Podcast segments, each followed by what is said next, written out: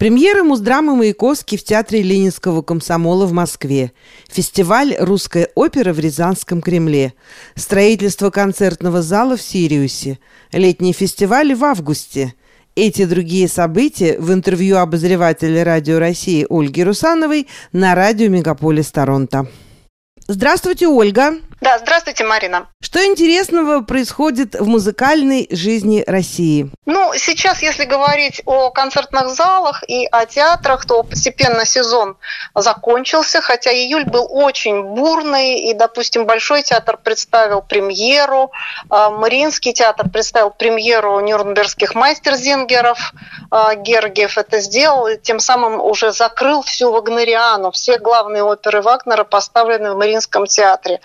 А, также показал премьеру театр «Новая опера». В общем, довольно активно работали наши театры. Ленком показал очень интересный музыкальный спектакль «Маяковский», прямо в день рождения Маяковского, 130 лет, 19 июля. И вот в эти июльские дни были премьерные показы, точнее предпремьерные, но они все шли на аншлагах.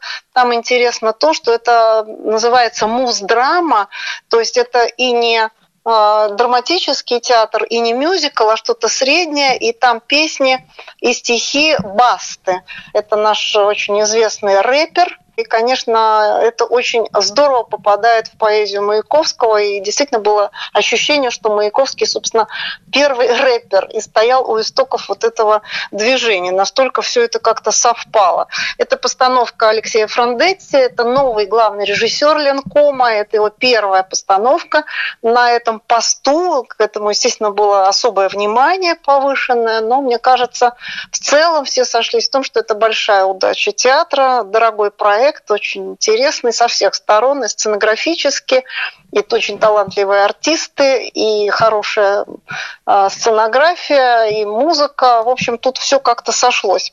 Ну, а сейчас настал уже черед э, летних фестивалей, и все больше и больше в России проводятся фестивали в режиме в формате open air, то есть на открытых сценах. Сейчас строятся очень интересные сцены, большие сцены. Вот, например, я недавно вернулась с фестиваля, который называется «Русская опера». Это первый фестиваль Open Air в Рязани, в Рязанском Кремле. И вот, допустим, в это воскресенье фестиваль финишировал оперой «Хованщина». Это громадное вообще полотно, 200 человек на сцене. Это постановка театра имени Станиславского и Емировича Данченко, Московского театра. Это спектакль, который получил золотую маску, и вот его привезли целиком и полностью а, на Рязанскую сцену. Построили специальную двухэтажную громадную сцену для такого дела, и все, кстати говоря, билеты были бесплатные, точнее, это даже не были билеты, просто это был свободный вход. Я была на открытии этого фестиваля, который впервые проходит. Э, интерес публики просто громадный. Я прочитала две лекции на тему великих оперных рязанских певцов и Пушкин в опере, потому что там показывали также Олека, это специальный фестивальный проект. Олека – это опера Рахманинова, ну и частично фестиваль, естественно, посвящен 150-летию Рахманинова, так же, как и 150-летию Шаляпина в этом году. Оба друга отмечают вот такие юбилеи. И на всех и лекциях тоже были аншлаги. То есть э, рязанская публика невероятно любопытна, любознательна и очень восприимчива. Там нет оперного театра, но есть музыкальный театр, и люди, в принципе, очень хотят, чтобы был еще и оперный. Ну, не знаю, как это будет. Вот сейчас очень интересное заявление сделал в Сириусе Валерий Гергиев. Но Сириус – это такая федеральная территория, которая сейчас отделена от Сочи, хотя находится по соседству, буквально на границе с Абхазией. Это, в общем, вот это Черноморское побережье, там большой Олимпийский парк. Вот это все сейчас оказалось на территории Сириуса. И там очень активная такая группа работает, фонд «Талант и успех», во-первых, Сириус – это образовательный центр, это парк науки и искусства, и там вот второй год подряд проходит большой летний фестиваль, то есть он проходит в те же даты, что Байроидский фестиваль или Зальцбургский фестиваль. То есть он открылся 15 июля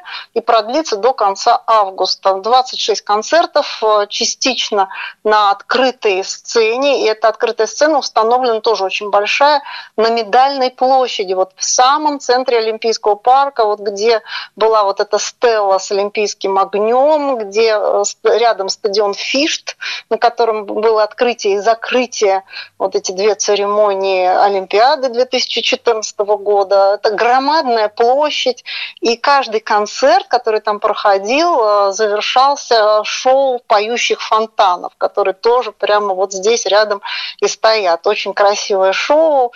Вот я была в Дубае, в общем, это нисколько не хуже, если даже и не лучше. Открывал этот фестиваль в Сириусе Валерий Гергий со своим оркестром и со своими солистами. И самое главное, что буквально рядом по соседству с Олимпийским парком в Сириусе строится концертно-театральный комплекс. Это потрясающее совершенно сооружение. Будет сделано по последнему вообще слову техники, и это будет и оперный театр, и концертный зал, все два в одном. Там два зала, большой и малый. Строит. Это архитектор наш петербургский Андрей Литвинов, молодой достаточно человек, очень модно одетый, но у него за плечами уже две тысячи проектов. От Майами и до Лаоса. И, естественно, это и отели, и парки, и жилье разного класса, и социальное жилье, элитное жилье. И вот это первый концертный зал, очень любопытный, здание уже стоит с такими остроконечными формами, которые перекликаются с пиками остроконечными Кавказских гор вот если смотреть как бы в сторону гор, то это очень интересно рифмуется. А, но он так и задумывал, и он помимо двух залов делает еще такое выставочное огромное пространство, фойе. В общем, это будет очень светлое, очень интересное здание. И Гергиев э, выступил как раз перед открытым, открытием фестиваля. Он курирует это строительство, очень за ним следит. Ну, Гергиев у нас вообще очень много залов и сам построил, и очень много инициировал. И вообще он эту тему в России, в общем, можно сказать, толкнул и вот этот вагончик тронулся именно с его подачи. Вот в 21 веке много возникло уже хороших залов концертных. И теперь у него новая идея – это делать оперный театр, потому что вот этот зал в Сириусе будет именно настоящим еще и оперным театром со всеми возможностями. И он сказал, что как минимум 10 оперных театров должно возникнуть в ближайшем будущем а, на юге России. И это тоже очень интересное заявление. А если он что-то говорит, то обязательно делает. Ну, что еще хочу сказать, что возникли и в Подмосковье замечательные тоже open такие проекты.